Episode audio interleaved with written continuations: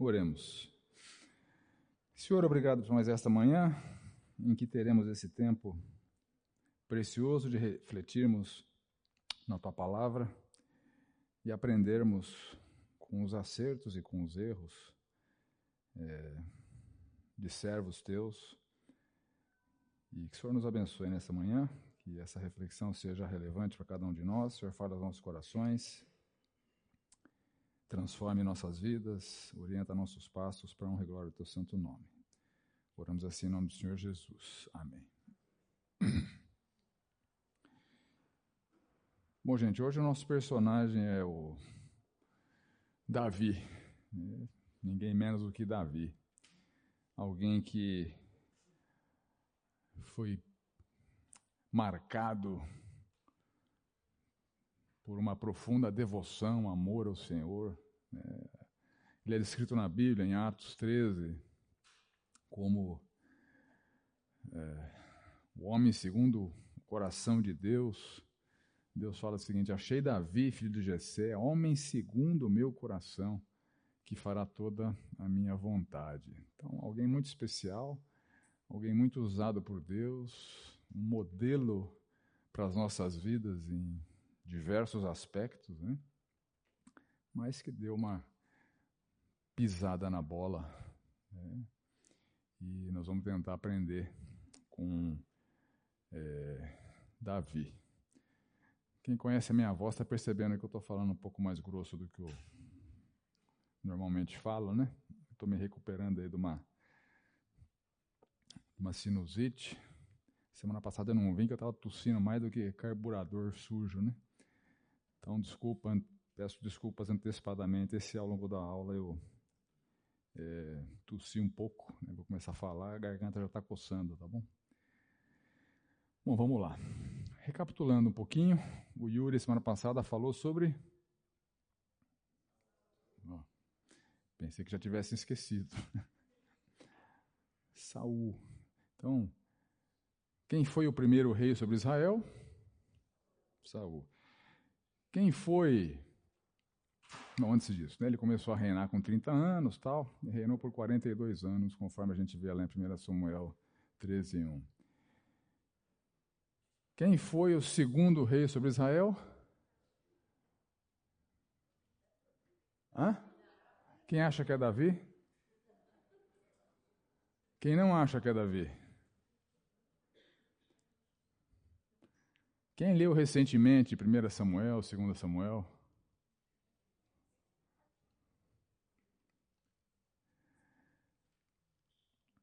Da idade de 40 anos, era Isbosete, filho de Saul, quando começou a reinar sobre Israel. Peguei todo mundo na curva, né?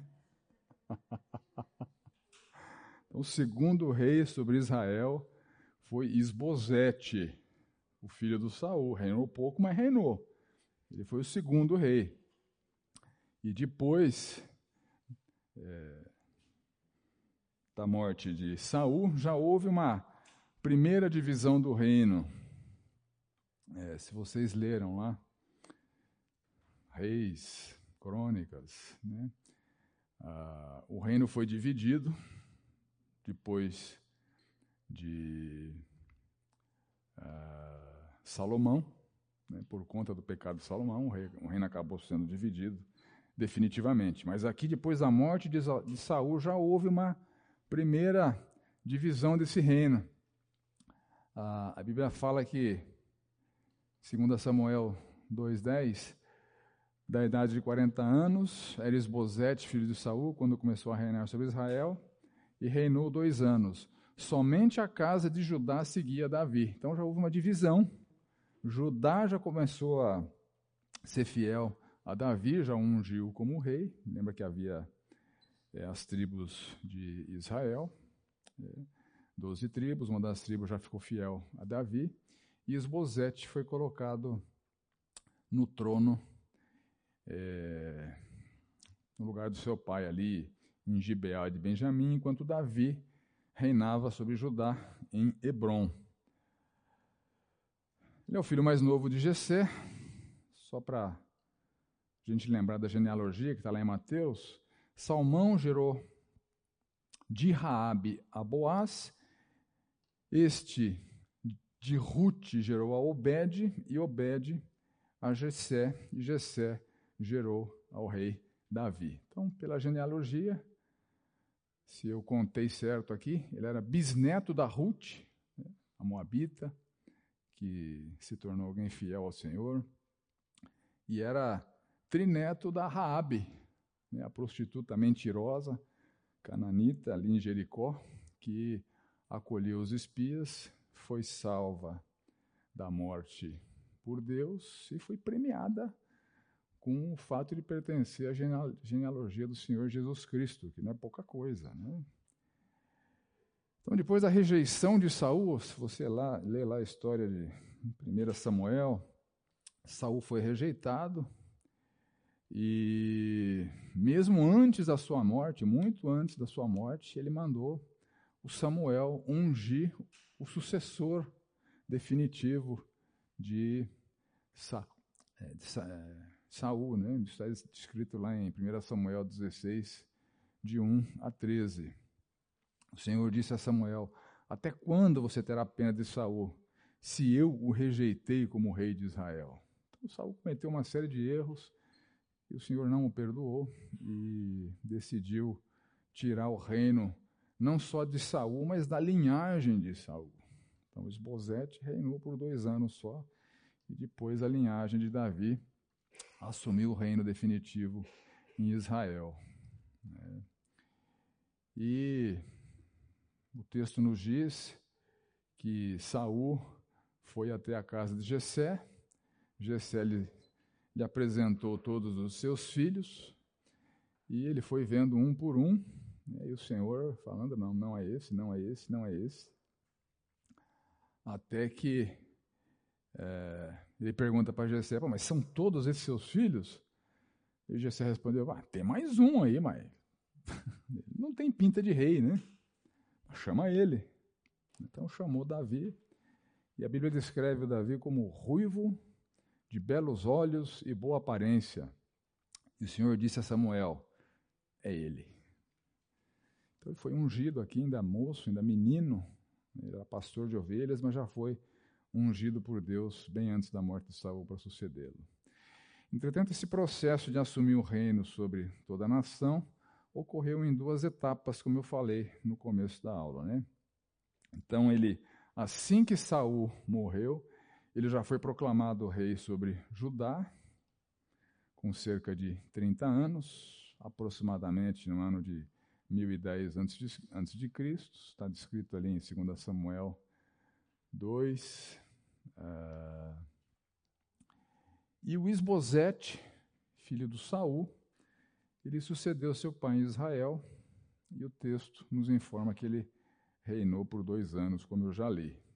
Então, Davi reinou no total de 40 anos, sendo que ele reinou sete anos e meio sobre a tribo de Judá somente, e depois mais 33 anos sobre todo o Israel. E ele começou a reinar sobre todo o Israel depois da morte do Esbozete. Então, o Esbozete ele deve ter demorado aí cinco anos e meio para se tornar rei sobre Israel. Davi já se tornou rei sobre Judá imediatamente após a morte de Saul. Israel ficou sem rei durante cerca de cinco anos e meio. Esbozete entrou, reinou dois anos, morreu. Aí os líderes de Israel vieram até Davi e ungiram rei sobre toda é, a nação.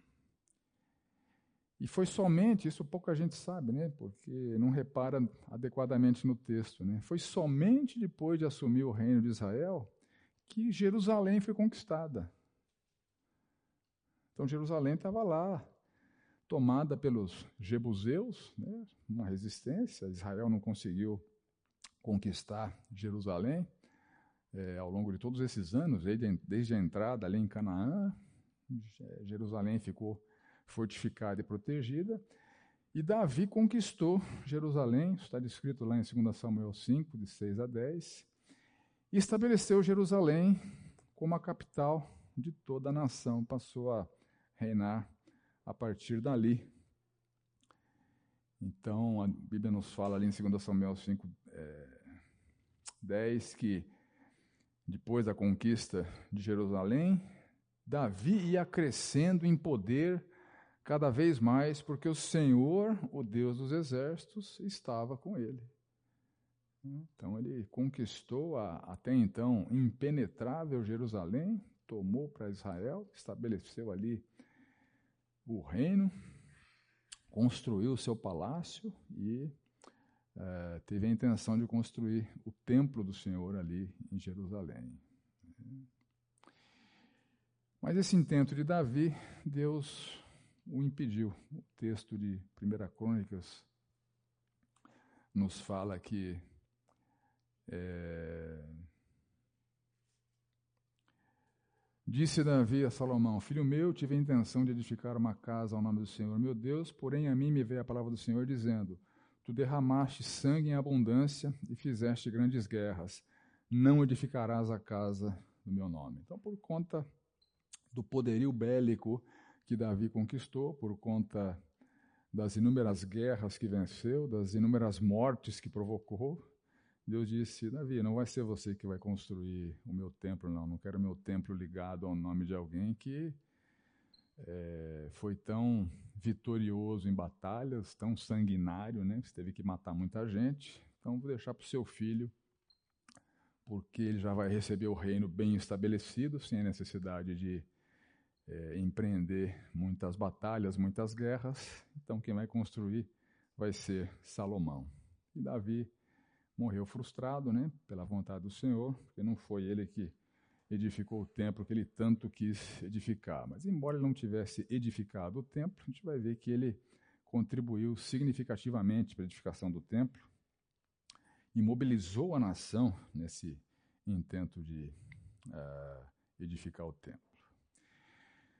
Então, um pouco mais sobre Davi. Como eu disse, alguém escolhido pelo coração que tinha, então o Senhor o descreve assim: Davi é um homem segundo o meu coração. Ou seja, Davi anda nos meus caminhos, ele me obedece, ele me ama, ele tem uma profunda devoção por mim. Alguém muito especial, alguém diferenciado em relação a todas as pessoas. Então, por isso, eu vou escolhê-lo como rei é, da nação. Davi sempre demonstrou ser alguém muito corajoso, mas uma coragem não irresponsável, uma coragem manifesta sempre na dependência do Senhor. A gente vê isso claramente no evento de Davi e Golias. O pai do Davi manda o Davi, ó, seus irmãos estão lá no fronte de batalha, deve pintar uma guerra com os filisteus lá, eles estão há bastante tempo lá, então leva comida para eles. Então Davi, o pastorzinho, pegou seu cajadinho, foi levar comida para os irmãos.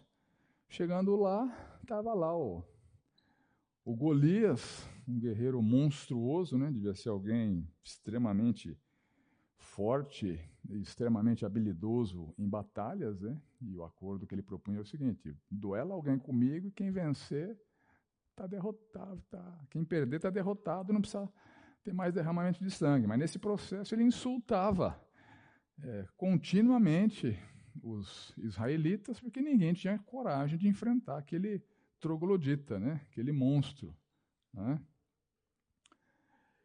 E Davi chegou lá, escutou aquilo e disse: Quem é esse incircunciso filisteu para afrontar os exércitos de Deus? Davi, Davi ficou indignado que ninguém tinha coragem de enfrentar aquele camarada. Tantos heróis, tantas tantas pessoas experientes em batalhas, ninguém tinha coragem para enfrentar o Golias. Aí Davi chegou para Saul e lhe disse o seguinte: Saul, eu vou.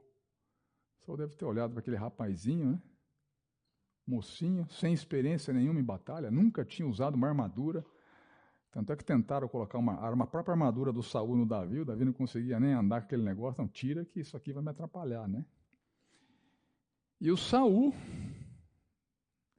contrariando toda é, normalidade de alguém que seria apto para enfrentar o Golias, manda o moleque manda o moleque enfrentar o Golias, ele vai lá com o seu cajadinho e com uma funda, né? Que era uma, uma espécie de estilingue rotatório que atirava pedras, né?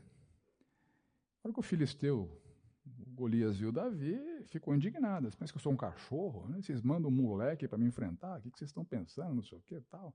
E afronta mais a nação. E Davi, porém, disse ao filisteu: Você vem contra mim com espada, com lance e com escudo. Eu, porém, vou contra você em nome do Senhor dos Exércitos, o Deus dos Exércitos de Israel, a quem você afrontou. Hoje mesmo o Senhor entregará você nas minhas mãos, eu o matarei, cortarei a sua cabeça, e hoje mesmo darei os cadáveres do arraial dos filisteus, as aves do céu e as feras da terra, e toda a terra saberá que há Deus em Israel. Uma historinha legal para contar para criança.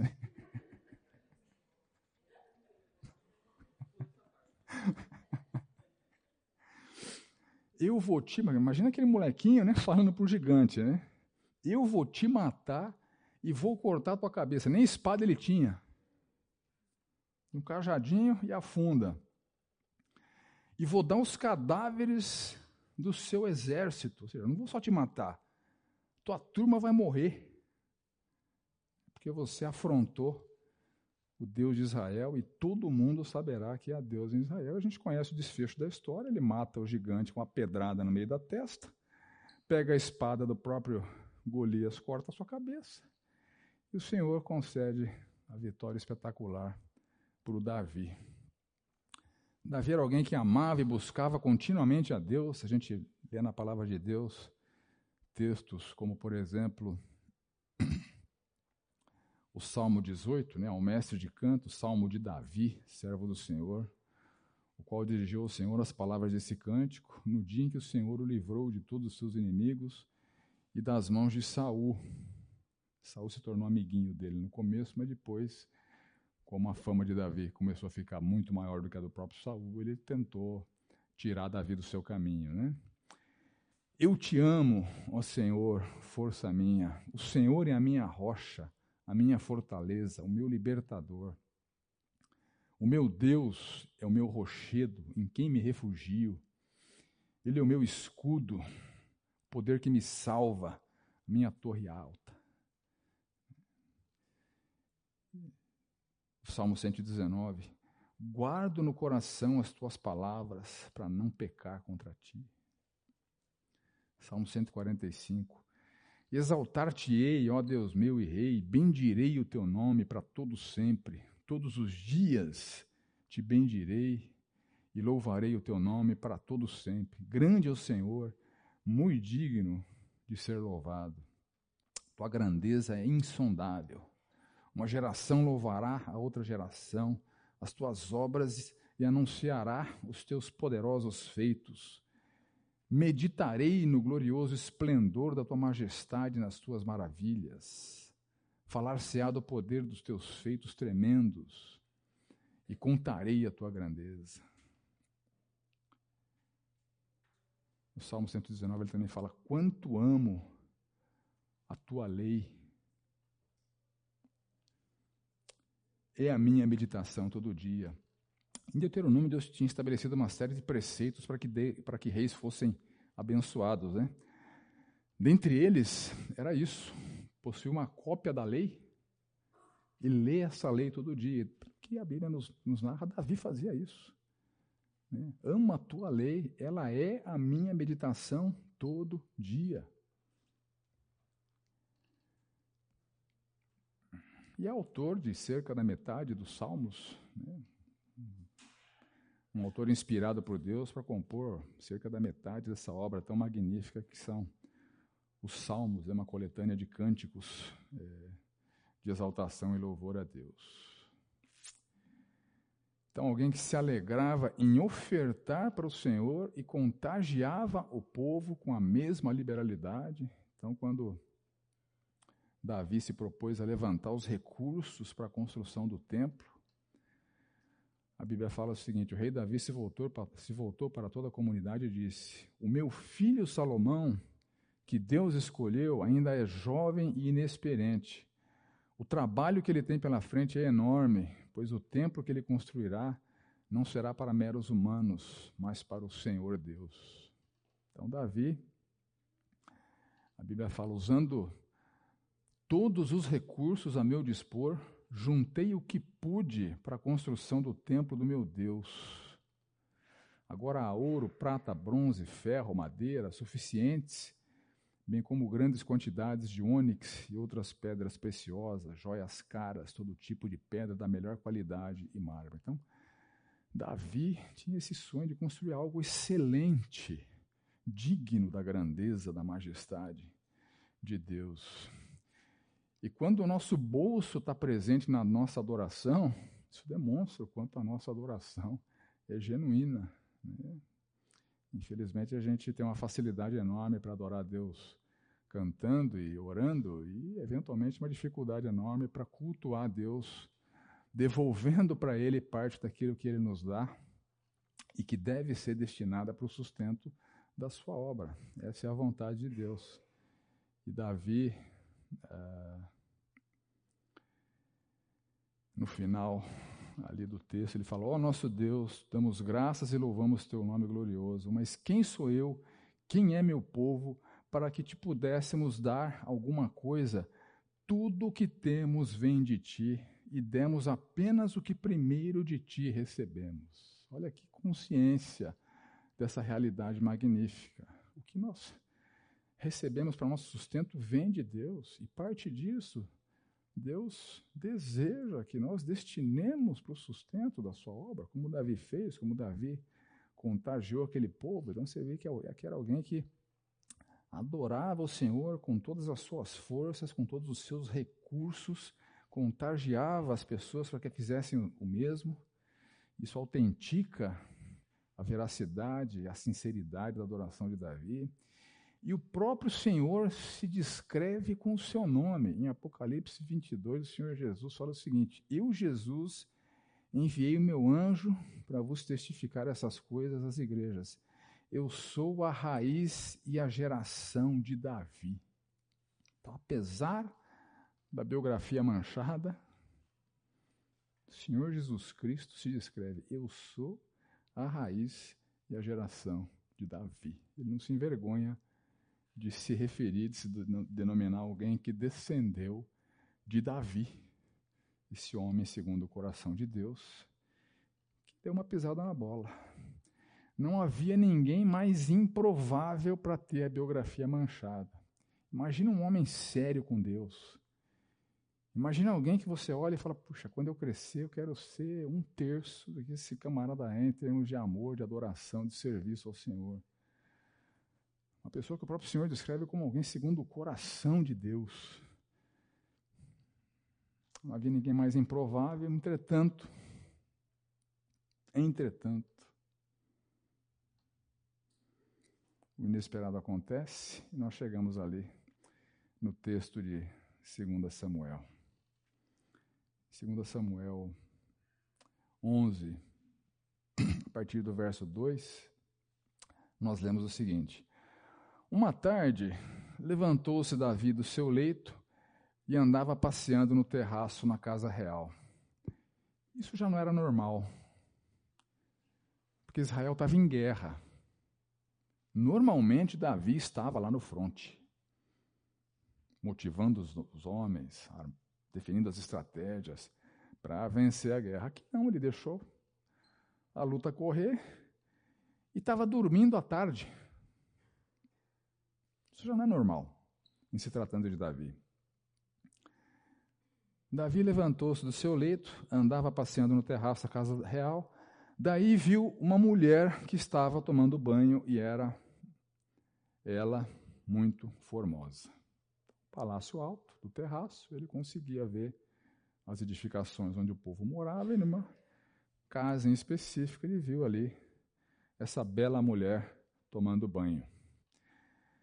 Davi mandou perguntar quem era ela, disseram-lhe: é Batseba, filha de Eliã e mulher de Urias, o Eteu.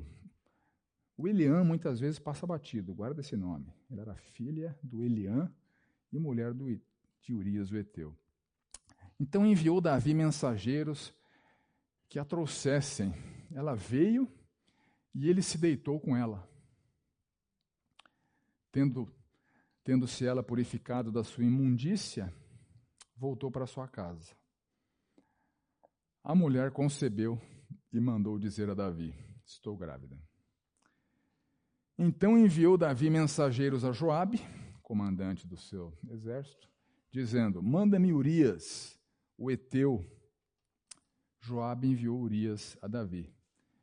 Vindo, pois, Urias a Davi, perguntou este: Como passava Joabe, como se achava o povo, como ia a guerra?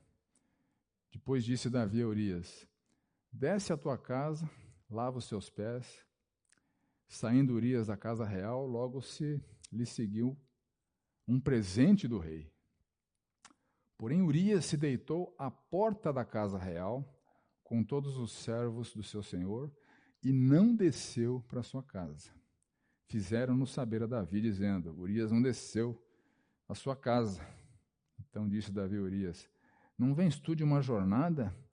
Por que não desceste à tua casa? Respondeu Urias a Davi: A arca de Israel e Judá ficam em tendas.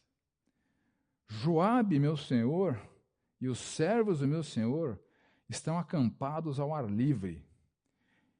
E hei de eu entrar na minha casa para comer e beber e para me deitar com a minha mulher? Tão certo como tu vives e como vive a tua alma, eu não farei tal coisa.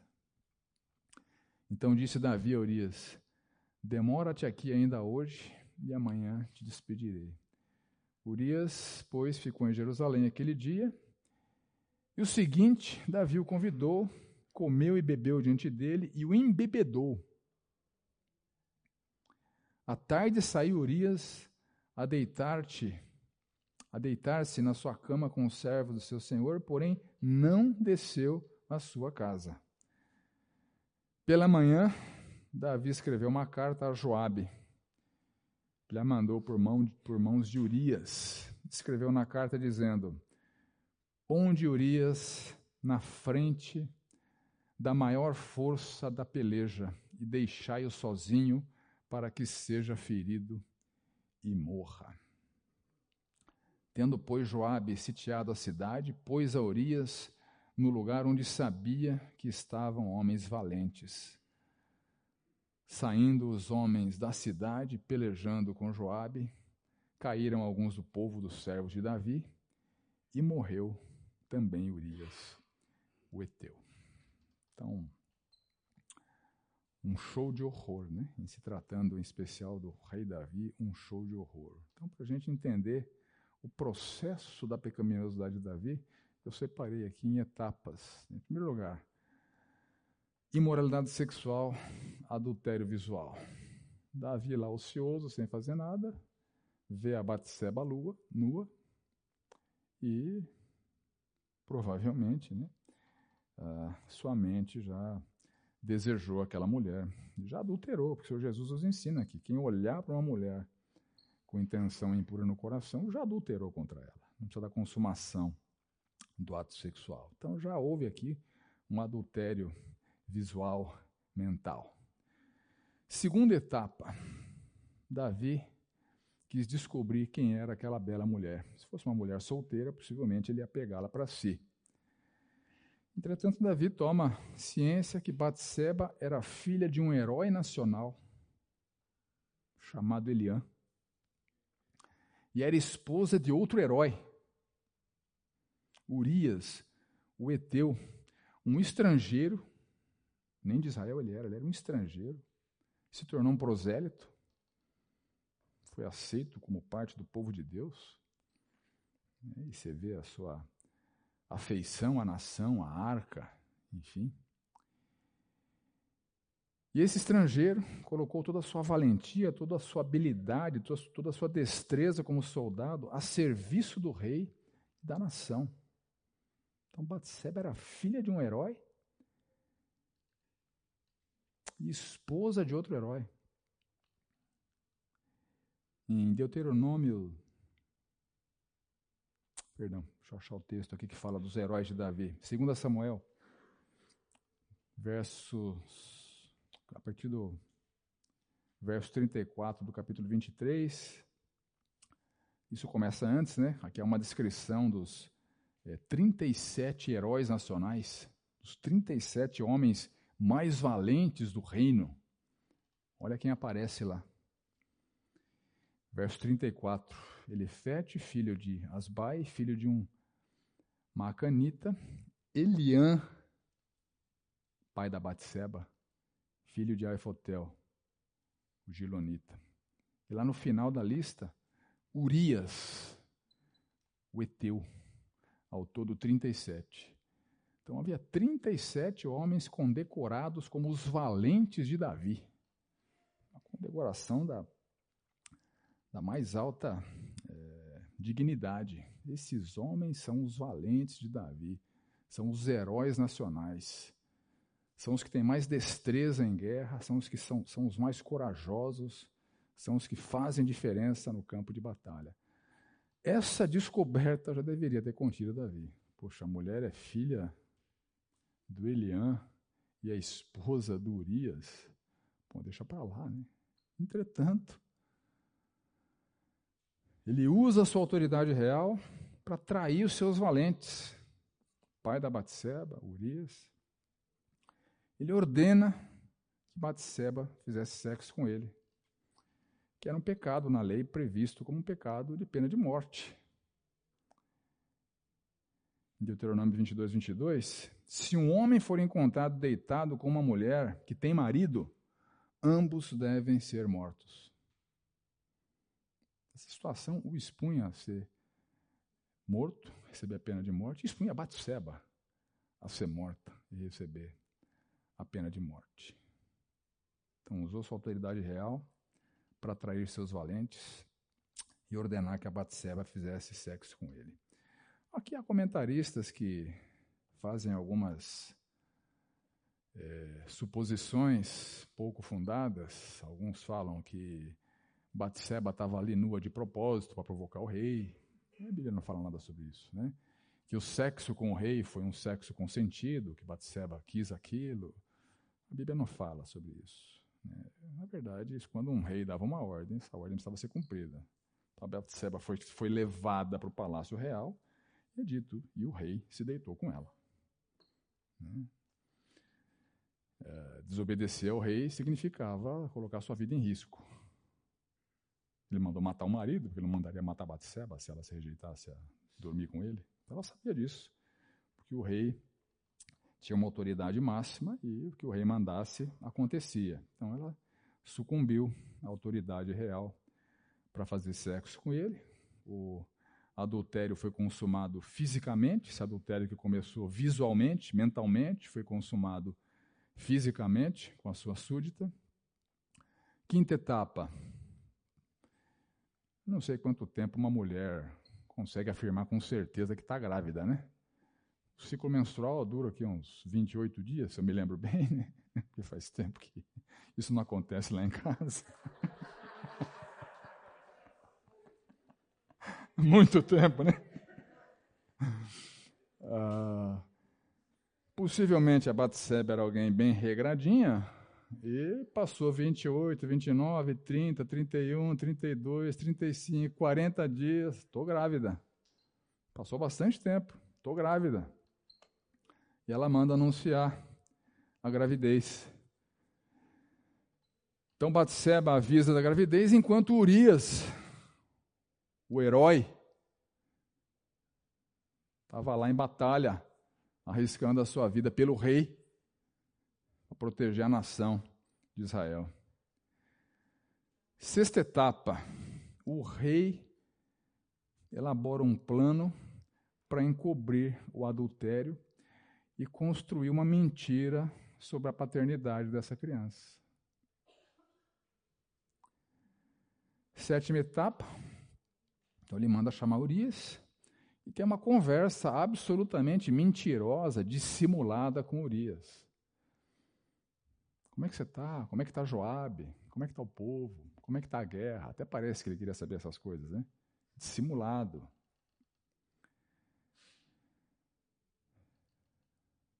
Oitava etapa, dá presentes para Urias. Concede um privilégio de Urias descer lá e ir para sua casa, dormir com a sua esposa. Né? Para tentar cobertar o adultério. Então, se Urias vai para casa, dorme com a esposa, a esposa está grávida, a mulher, Urias é o pai. Essa, esse era o plano. Não tinha teste de DNA, não tinha nada, né? A Batseba não ia ser tonta de falar que o filho era do rei, né? Enfim.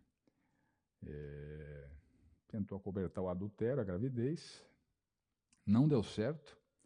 Essa tentativa de acobertamento do pecado esbarra no caráter de Urias. Olha a umbridade desse camarada. Eu vou para casa dormir com a minha mulher. A arca da aliança está em tenda. Meus companheiros estão lá dormindo em tenda. Joabe está em tenda. Estão arriscando a vida. Eu vou, vou para casa? Não vou. Quero voltar para lá. Olha a umbridade deste homem. Não é à toa que ele é um herói nacional. Não é à toa que ele é um herói nacional. Décima etapa, uma nova tentativa de manipular Urias, embebeda o camarada. Vamos, se o cara bêbado, ele vai para casa e dorme com a mulher dele, né? esbarra novamente no caráter de Urias, se negou a voltar para sua casa. Décima primeira etapa, o rei decide então, bom, já que ele não vai dormir com a mulher dele, e a mulher dele vai aparecer grávida sem que ele tivesse dormido com ela, meu nome vai acabar aparecendo aí nessa equação. Então ele decide provocar a morte de Urias para tomar para si a sua mulher.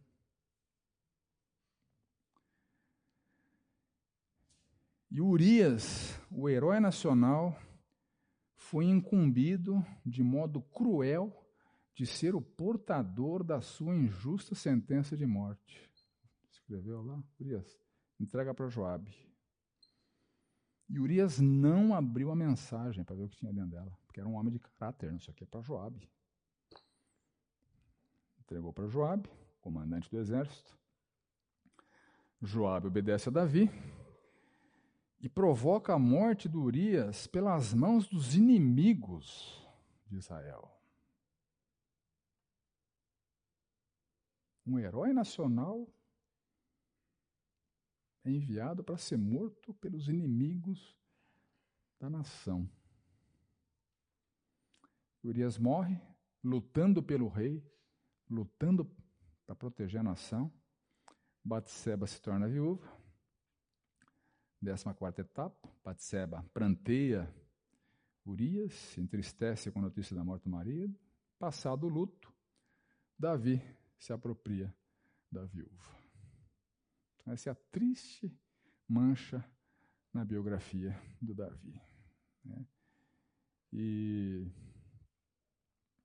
esmiuçando esse processo pecaminoso do Davi, me lembrei do texto de 1 João 2, 14 e 16.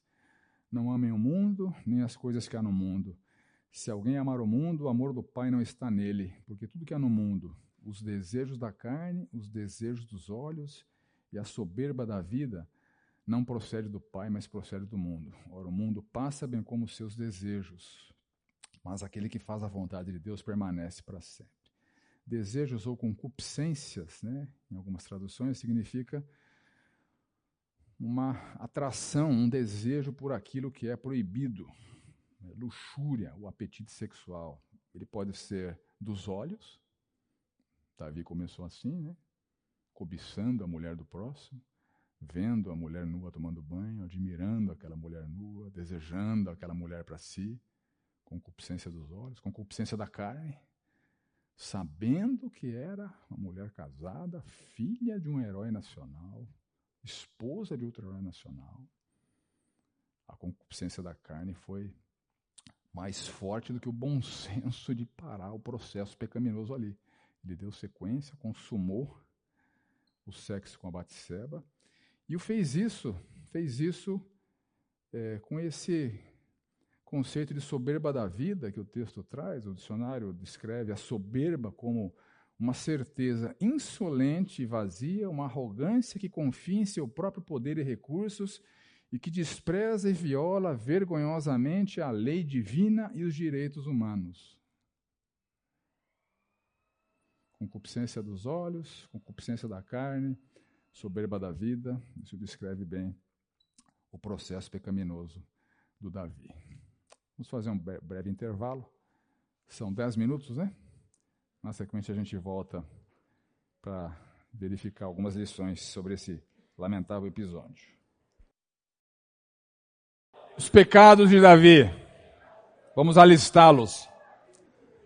Vamos alistá-los não como quem aponta o dedo, mas como quem teme que se aconteceu com alguém do calibre de Davi, é, ninguém está isento desta possibilidade. Em primeiro lugar, cobiça. Ele cobiçou a mulher do próximo, cobiçou aquela mulher que ele viu nua tomando banho. Segundo pecado, imoralidade sexual.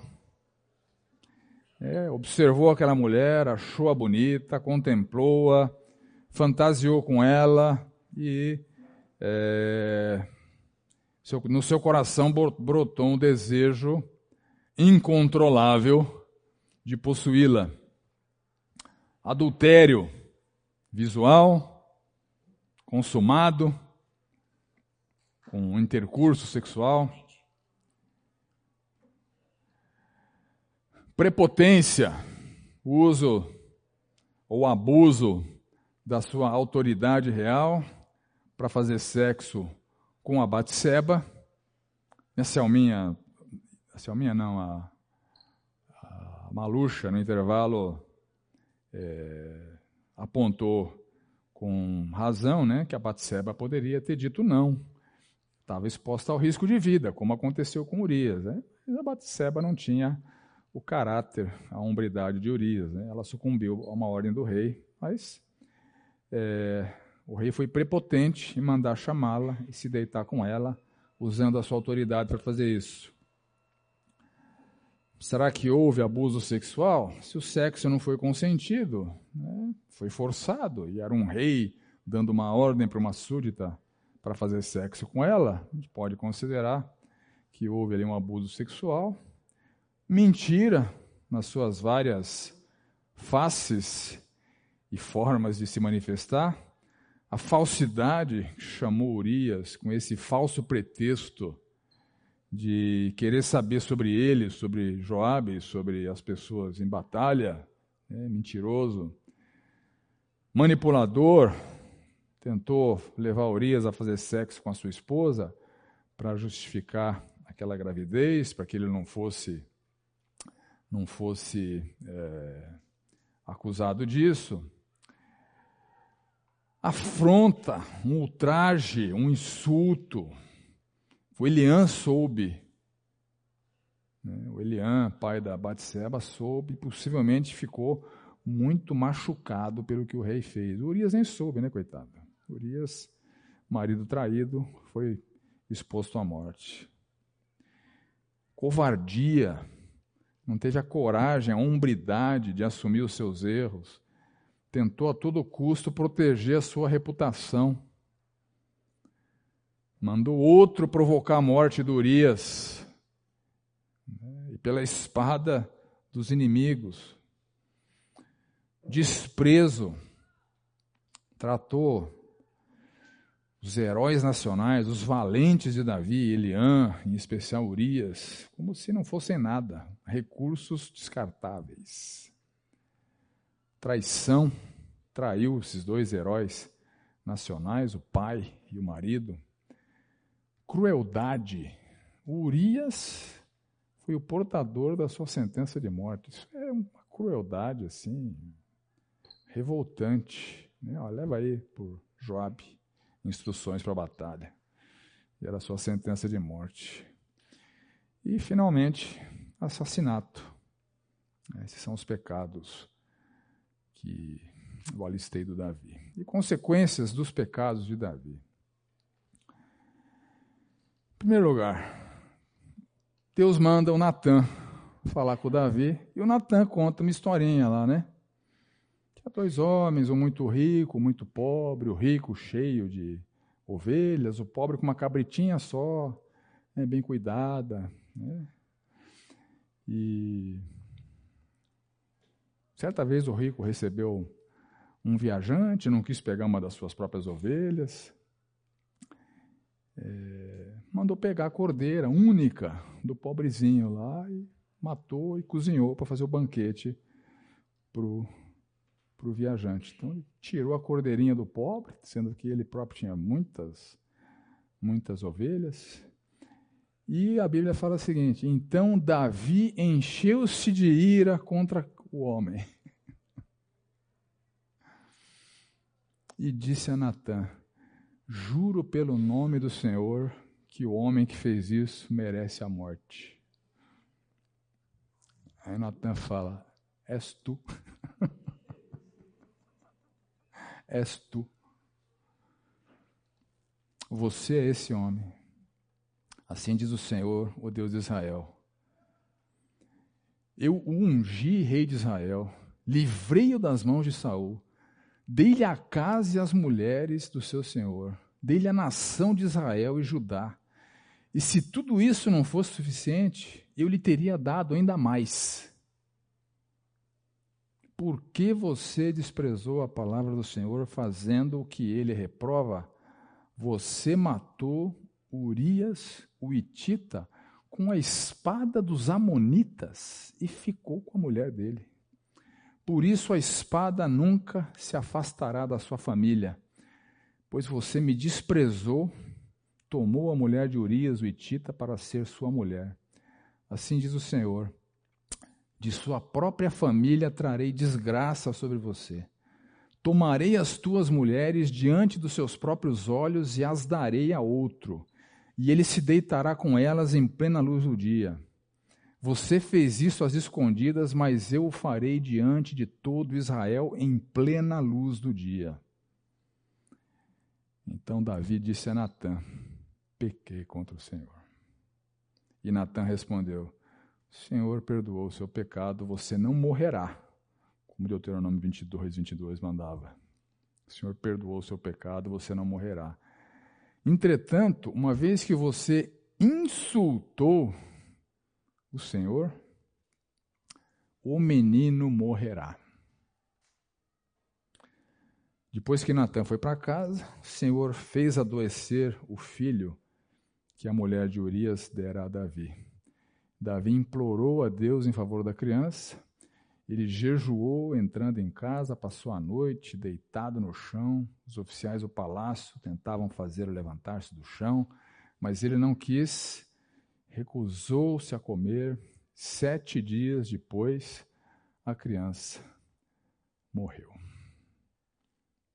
Então, a analogia de Natan deixou Davi revoltado, mostrou que era dele que Natan estava falando. Então, Davi, por conta dessa analogia do Natan, tomou ciência, confessou, assumiu a gravidade dos seus pecados. Esses pecados mostraram desprezo e ingratidão a Deus, como o texto fala, né?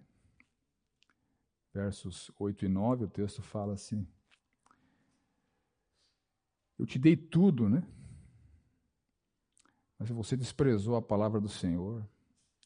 No verso 14: Uma vez que você insultou o Senhor, o menino morrerá. Davi mostrou, e tomou ciência, do seu desprezo e ingratidão a Urias. Você desprezou a palavra do Senhor fazendo o que ele reprova. Você matou Urias, o Itita, com a espada dos Amonitas e ficou com a sua mulher. Urias foi alguém descartável para Davi. Davi ficou entristecido com isso. E essa atitude pecaminosa de Davi com todas aquelas etapas, o pecado tomando progressões maiores, maiores, maiores, mais e mais pecados sendo é, uh, incorporados nesse processo, começou visualmente, terminou com assassinato. Versos 10 e 11, o Senhor fala: Por isso a espada nunca se afastará da sua família, pois você me desprezou. Então, Davi foi punido com a revolta de Absalão, seu filho, e que possuiu, conforme o Senhor tinha anunciado, fez sexo com as suas mulheres à vista de todos.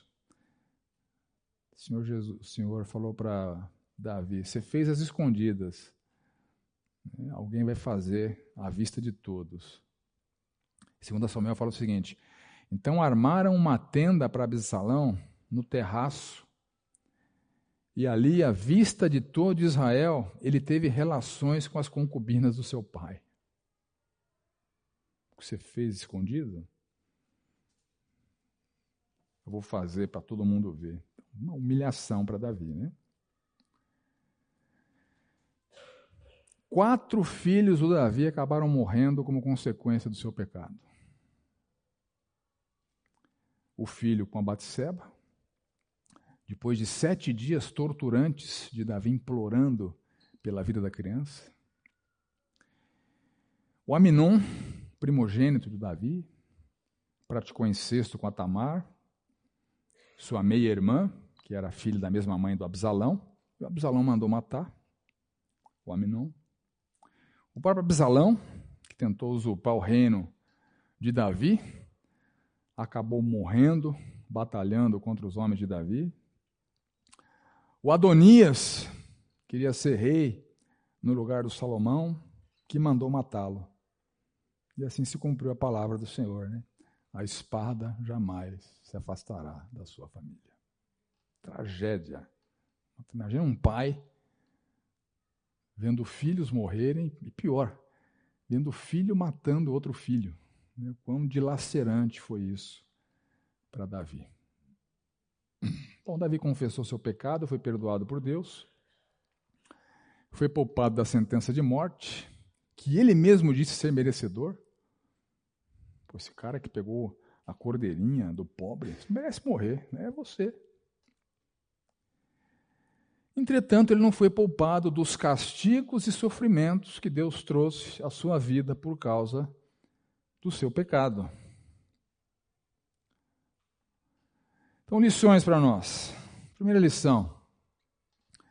Se aconteceu com alguém do calibre de Davi, isso demonstra a nossa vulnerabilidade, isso demonstra que nós não podemos flertar com o pecado, isso demonstra que nós não estamos livres desta inclinação para o pecado, estamos livres da escravidão ao pecado, mas não estamos livres das tentações e da possibilidade de pecar.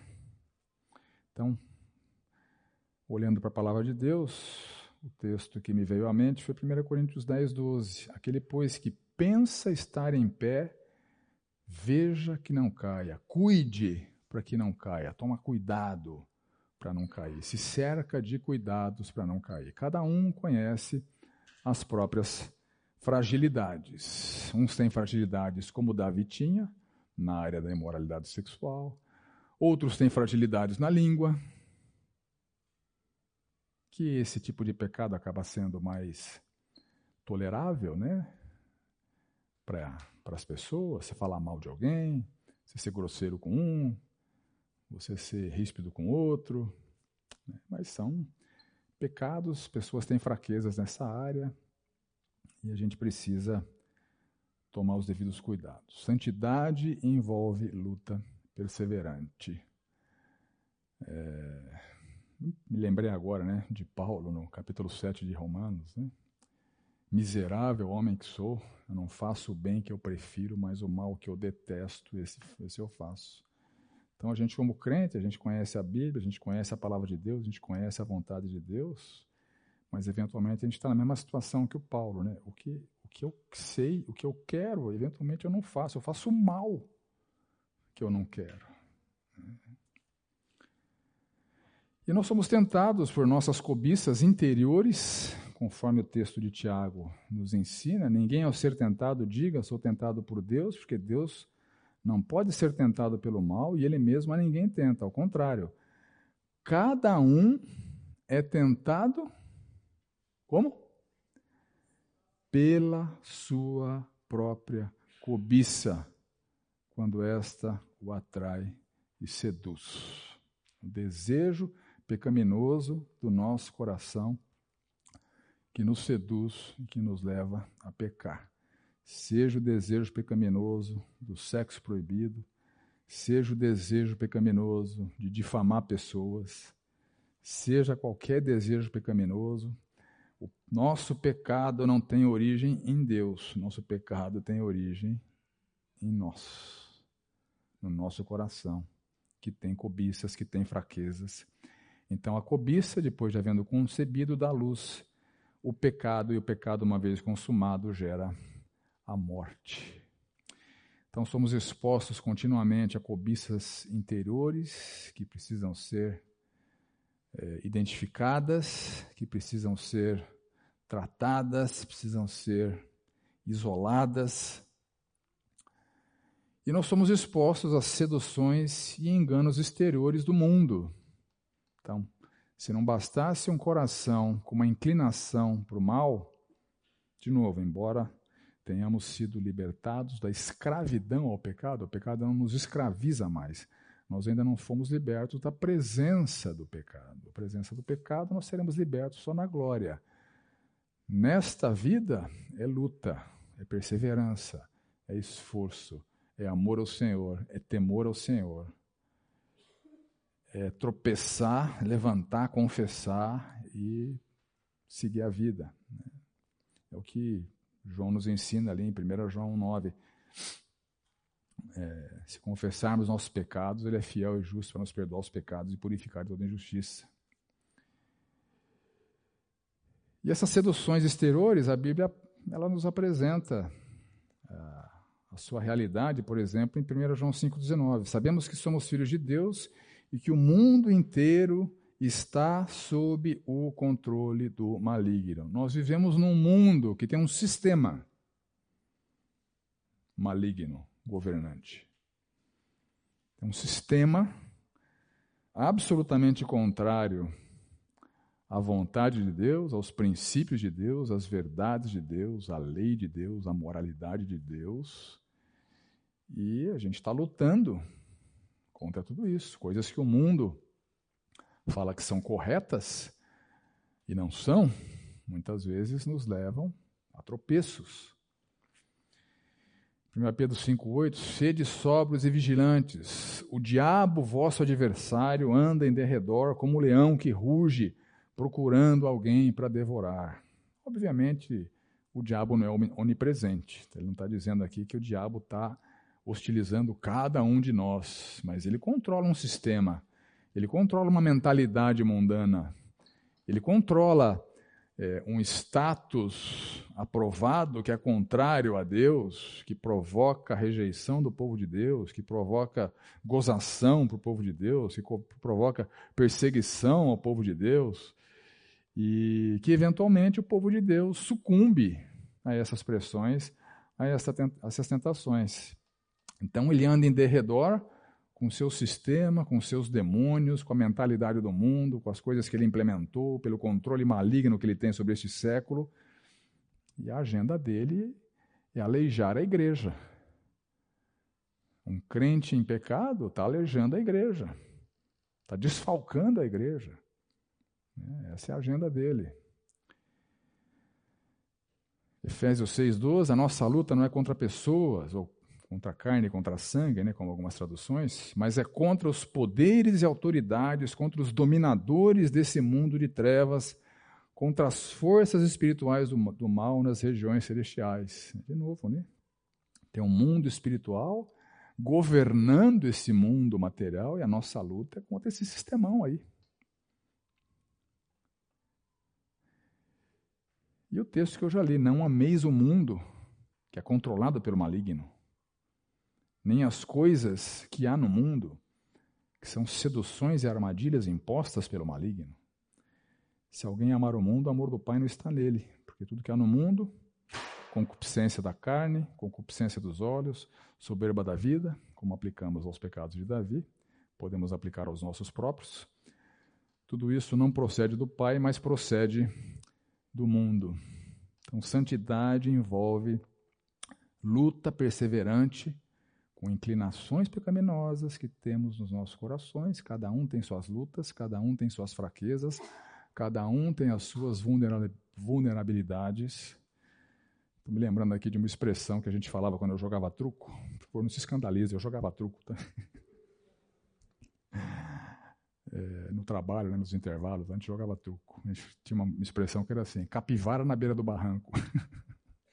a pessoa está lá falta um ponto para perder. A capivara na beira do barranco, né? Uma escorregada, uma escorregadela, a capivara cai, né?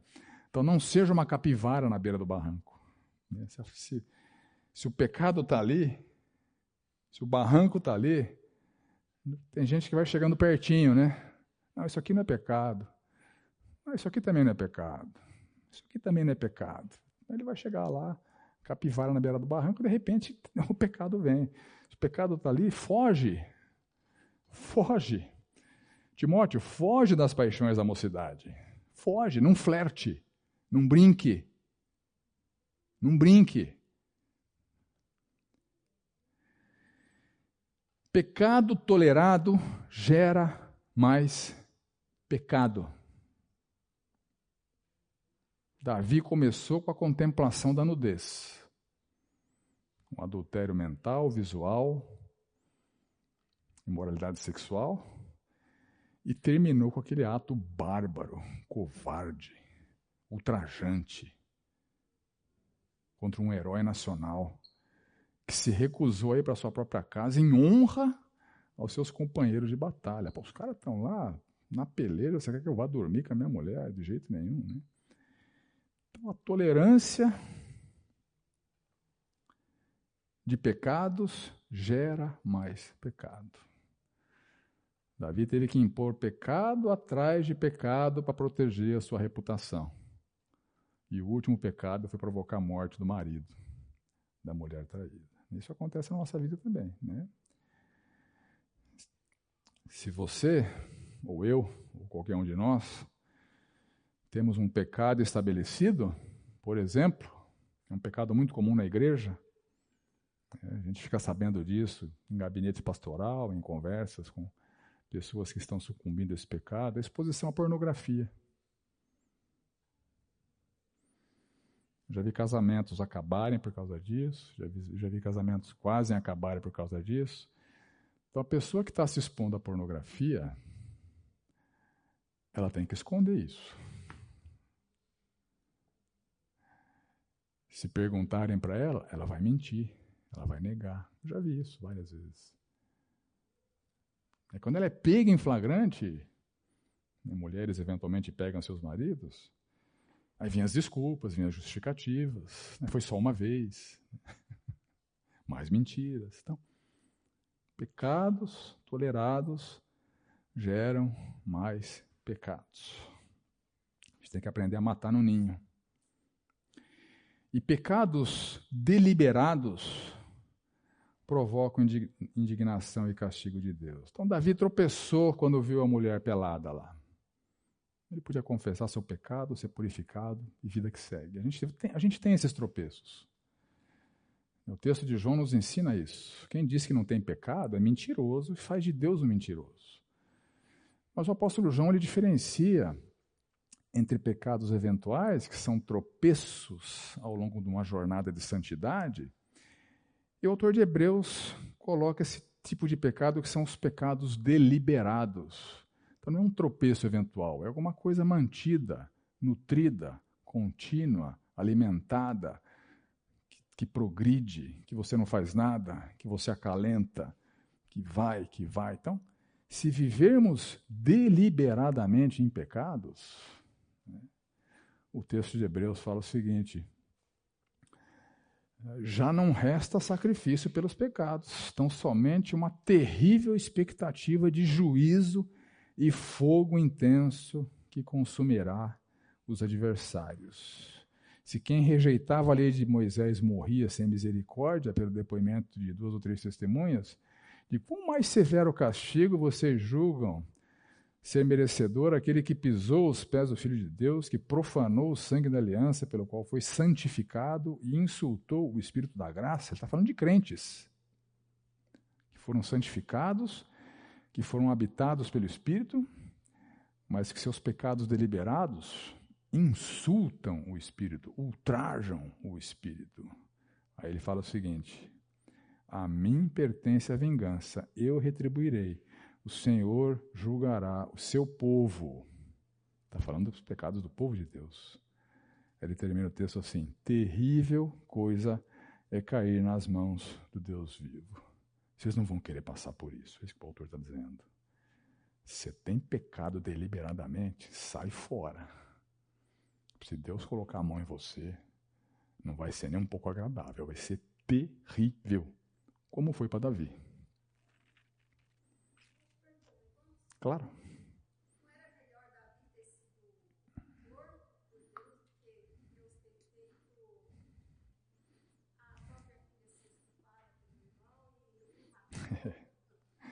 É.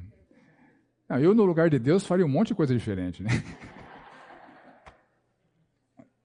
Mas você tem razão. Às vezes a gente olha para certas coisas que Deus fez e que Deus faz e a gente. Pô, mas será que não era melhor?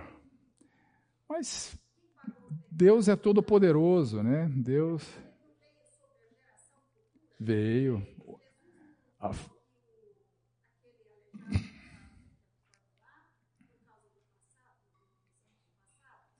É, na verdade, na verdade, Jesus, naquele contexto, se é o mesmo texto que eu estou lembrando aqui, diz que não é por pecados que ele está nessa situação, é para que Deus seja glorificado. Né?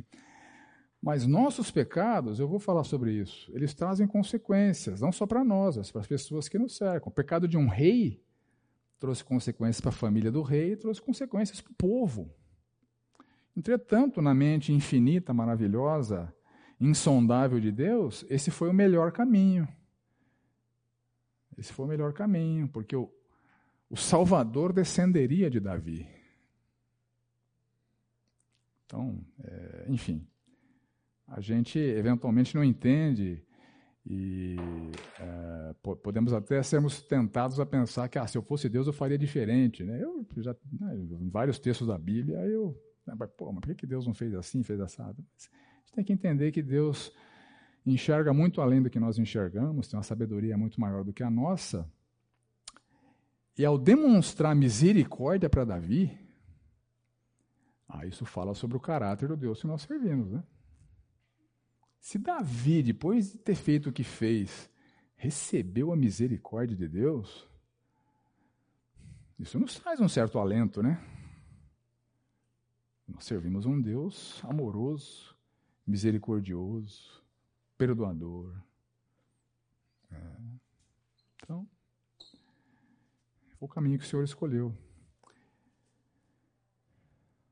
Pecados têm consequências e às vezes as consequências são irreversíveis.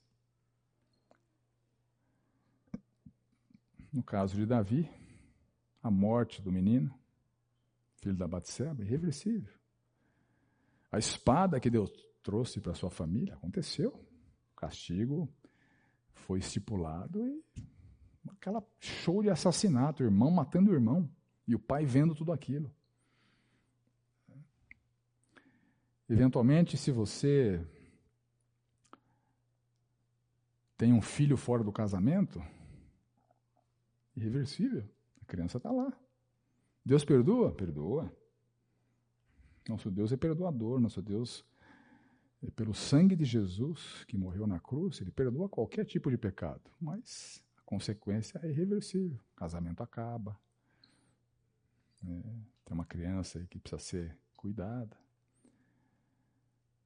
Pessoas que se afundam nas drogas, no álcool. Tem doenças que são devastadoras. O organismo deteriora de uma maneira irreversível. Ah, parei de fumar. Pô, mas os 75 anos que você fumou, já era. Né? Parei de beber. Pô, mas o pouco do fígado que sobrou, não tem mais. Né? Então, pecados trazem consequências, às vezes, irreversíveis. E o pecado traz sofrimento para si e para os outros. Eventuais pecados trazem sofrimentos para a família, eventuais pecados. No caso de Davi, trouxe sofrimento para o povo. Você pode pecar fazendo alguém sofrer. Né? Se você pecar por maledicência, ou se você faz uma calúnia, se você faz uma fofoca, isso faz a pessoa sofrer, faz a pessoa ficar triste, indignada, tem consequências para os outros. E a tolerância para com os próprios pecados tem nome. Chama-se hipocrisia. Deus nos livre, né? Mas a tolerância para os próprios pecados chama-se hipocrisia. E uma das características marcantes da hipocrisia é manifestar rigor com os outros enquanto é condescendente consigo. O que Davi fez, né? O rico matou a cordeirinha do pobre para servir para os seus visitantes, esse cara merece morrer. Pô, mas é você. Então esse é o hipócrita, né? Esse sou eu, é você se nos tornamos hipócritas. Nós toleramos os nossos pecados e somos rigorosos com as outras pessoas. Certa vez eu me deparei com um vídeo de um pastor de uma igreja batista, se não me engano, do Rio de Janeiro, um vídeo é, curioso e até engraçado, porque ele estava sendo extremamente duro com a sua igreja do púlpito em relação à falta de fidelidade de alguns membros na contribuição, nas ofertas. Então, não, me, não, não, vou me lembrar de palavra por palavra, mas ele dizia o seguinte: Bom, chegamos aqui no momento de trazer os dízimos e as ofertas, então você que é dizimista, que é ofertante, pode trazer as suas ofertas. Você que não é, não traga nada, né, porque você está aqui só para né, desfrutar do que os outros irmãos investiram está sentado numa cadeira que algum irmão comprou, aliás, se levanta, fica de pé, porque essa cadeira você não pagou por ela, foi outro irmão que pagou. Aliás, você está debaixo de um teto aqui que foi construído com o dinheiro do irmãozinho, você não devia nem estar tá aqui dentro, vai para fora, sai daqui, fica lá fora do templo. Aliás, lá fora do templo você vai estar num terreno que pertence à igreja que foi comprado pelo dízimo de outros irmãozinhos, então vai para a rua. Né? Chupim, né? você não merece ficar aqui e tal. Tem um cara duro com a igreja, né? muito duro com a com a igreja, e alguns meses depois veio à tona uma, uma série de escândalos sexuais desse camarada com pessoas da própria igreja. Rigor para com os pecados dos outros, condescendência para com os próprios pecados. Essa é a face mais tenebrosa, diabólica da hipocrisia. Né, que Deus nos livre. É, aconteceu com Davi Pode acontecer com a gente. Outra lição: Deus não protege a reputação de ninguém. Davi fez tudo aquilo para proteger a sua reputação. Deus fez questão de expor Davi à vergonha. O que você fez às escondidas, teu filho vai fazer à vista da nação toda. No mesmo terraço que você viu a mulher pelada lá, seu filho vai montar uma tenda lá e vai dormir com as suas mulheres, e o povo vai ver isso.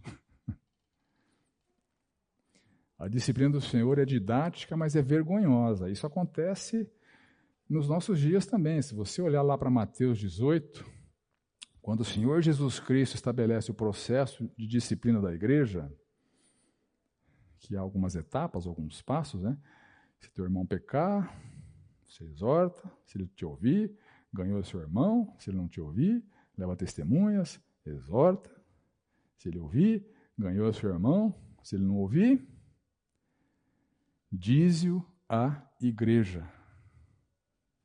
Então a reputação começou a ser corrompida com as testemunhas e terminou de ser corrompida com a publicação do pecado. Esse é o processo que o Senhor Jesus Cristo estabeleceu. Diz para a igreja, para que a igreja o exorte.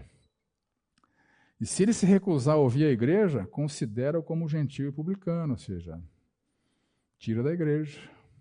Tira da igreja. Se ele está se comportando como um pagão, considera ele como um pagão. Esse é o processo disciplinar. E a reputação da pessoa que não se arrepende já foi para o brejo. E quando a pessoa é líder,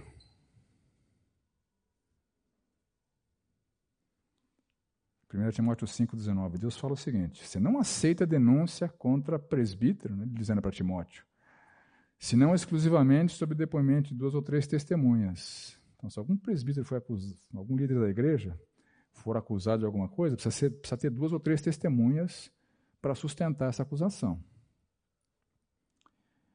Agora, quanto aos que vivem no pecado, repreende-os na presença de todos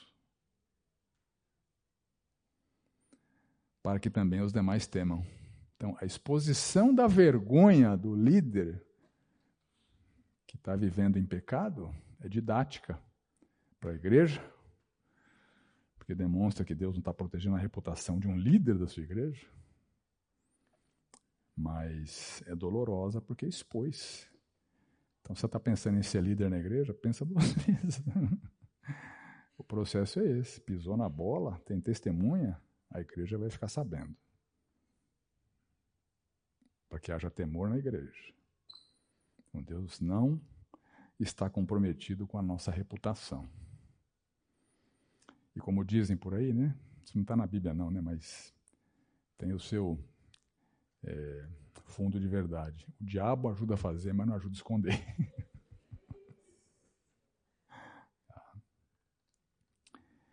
Deus perdoa pecados da magnitude do pecado de Davi somente mediante arrependimento e confissão. Deus perdoa. Isso fala sobre o caráter do nosso Deus, é um Deus perdoador. Qual era a punição que Davi merecia? Pena de morte. Pena de morte. Mas a sua confissão é, despertou o perdão de Deus. Em 2 Coríntios 7, a gente vê esse conceito do arrependimento como dinâmica da vida cristã. Paulo fala o seguinte para os coríntios: Mesmo que a minha carta lhes tenha causado tristeza, não me arrependo. É verdade que a princípio me arrependi, pois percebi que a minha carta os, os entristeceu, ainda que por pouco tempo. Agora, porém, me alegro, não porque vocês foram entristecidos, mas porque a tristeza os levou ao arrependimento. Então, a vida cristã faz parte. Tropeçar, se arrepender, se entristecer pelo pecado. Puxa vida, né? Se decepcionar, né? Consigo mesmo. Fiz o que era mal aos olhos do Senhor. Isso provocar tristeza, provocar um incômodo, né? provocar uma, uma mudança de mente. Isso é arrependimento. Arrependimento é mudança de mente, né? Eu estava aqui acalentando esse pecado, não vou fazer mais isso, né? Eu vou tomar a decisão de seguir os passos do Senhor. E confissão, né? Se confessarmos nossos pecados, Ele é fiel e justo para nos perdoar os pecados e nos purificar de toda justiça. Confissão, a palavra grega, né, que o Novo Testamento foi escrito em grego, né? É a palavra grega que João usa aqui, confessar, é, a gente usa no português, é homologar. Homologar. Isso é confissão. Eu, eu, homologo o que Deus fala. Se Deus fala que isso é pecado, eu homologo. Se o senhor tem razão, isso é pecado mesmo. Isso é confissão. Senhor, eu pequei. Eu pequei. Está implícito na confissão a contrição, o arrependimento. Né? João mesmo fala, nessas coisas os escrevi para que vocês não pequem. E se alguém pecar, temos advogado junto ao Pai, Jesus Cristo, né? que é a propiciação pelos nossos pecados não somente pelos nossos próprios, mas pelos do mundo inteiro. Então Deus perdoa qualquer pecado. Não há pecado imperdoável. É, Deus está disposto a perdoar qualquer pecado, mas os pré-requisitos são arrependimento, mudança de mente e confissão, homologação do pecado. Se Deus fala que é pecado, eu falo também, eu homologo o que Deus fala. Entretanto, o perdão de Deus não anula nem as consequências, nem a punição, nem o sofrimento inerentes ao pecado, como aconteceu com Davi. Davi admitiu, homologou, pequei contra o Senhor. Natan disse: Ok, Davi, você se arrependeu, você confessou, está perdoado, não vai morrer, mas você vai ser punido. Você vai passar por uma punição, seus pecados terão consequências, essas punições já estão estabelecidas por Deus e Deus não vai removê-las. Então, o perdão de Deus não anula as consequências do pecado. Se você é maledicente com alguém, reconhece isso, a pessoa fica sabendo, essa amizade ficou comprometida.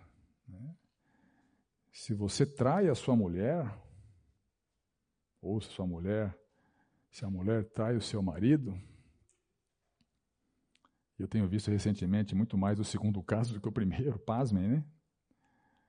Ah, isso tem consequências. A dor que causa no cônjuge, isso é uma coisa, é uma ferida que vai ficar aberta lá, vai ficar a vida inteira, isso vai vir à mente, a pessoa vai sofrer, ela vai sofrer a vida inteira. É. Essa traição eventualmente gera uma gravidez. Uma mulher da igreja, certa vez, encontrou nas coisas do seu marido um teste de, de DNA. Ou seja, tinha uma outra mulher dizendo que o filho era dele. É triste. O casamento não acabou. Tem casamentos que eventualmente são restaurados, né? tem casamentos que ficam abalados é, por toda a vida. Tem outro caso que a gente toma, tomou consciência aqui, né? O marido foi pego em adultério, né? a esposa ficou irada, etc. Né? O casal foi tratado né? Pastoral, pastoralmente, e o marido, no processo de se arrepender, isso é arrependimento genuíno. Ele trouxe à tona não só o adultério no qual ele foi flagrado. Não tem mais coisa. Tem isso, tem isso, tem isso, tem isso. Era uma, era uma vida dupla, né? Com vários e vários casos. Né? E a mulher indignada, tal, tal, tal. Passou um tempo, a mulher, é, eu também. Aconteceu isso, tal, tal. Mas isso é sinal de arrependimento legítimo. O final dessa história é muito interessante. O casamento foi restaurado. O casamento foi restaurado. Houve uma traição mútua, mais por parte dele, né? Sete contra um. Parece Brasil e Alemanha, né?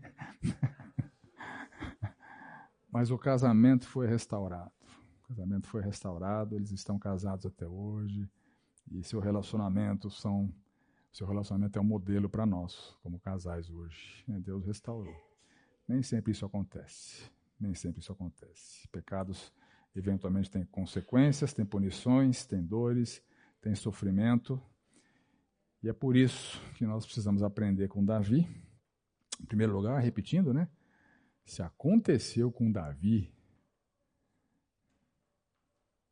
nunca diga ah, comigo não. Você pode ter certeza, Davi era alguém muito mais especial para Deus, pelo seu amor ao Senhor, pela sua devoção ao Senhor, pelo zelo que ele tinha com a palavra do Senhor. Oh, Senhor, quanto amo a tua palavra, é minha meditação todo dia. É um homem sincero na adoração, na comunhão, e aconteceu com ele haja temor e gente não deve apontar o dedo para Davi não, né? Oh, que decepção, hein, Davi? Pois é. Ele teve a sua biografia manchada. Nós também seguramente temos a nossa biografia manchada. Cada um conhece sua vida, seus pecados, suas lutas. E quem nunca pecou, que atire a primeira pedra, como o Senhor Jesus didaticamente ensinou com aquela mulher adúltera. Ah, vocês querem apedrejá-la? Beleza, quem nunca pecou pode começar. Então, que essa lição do Senhor permeie a nossa compreensão é, desse incidente na vida de Davi. Vamos orar? Alguém tem perguntas? Tem alguma colaboração?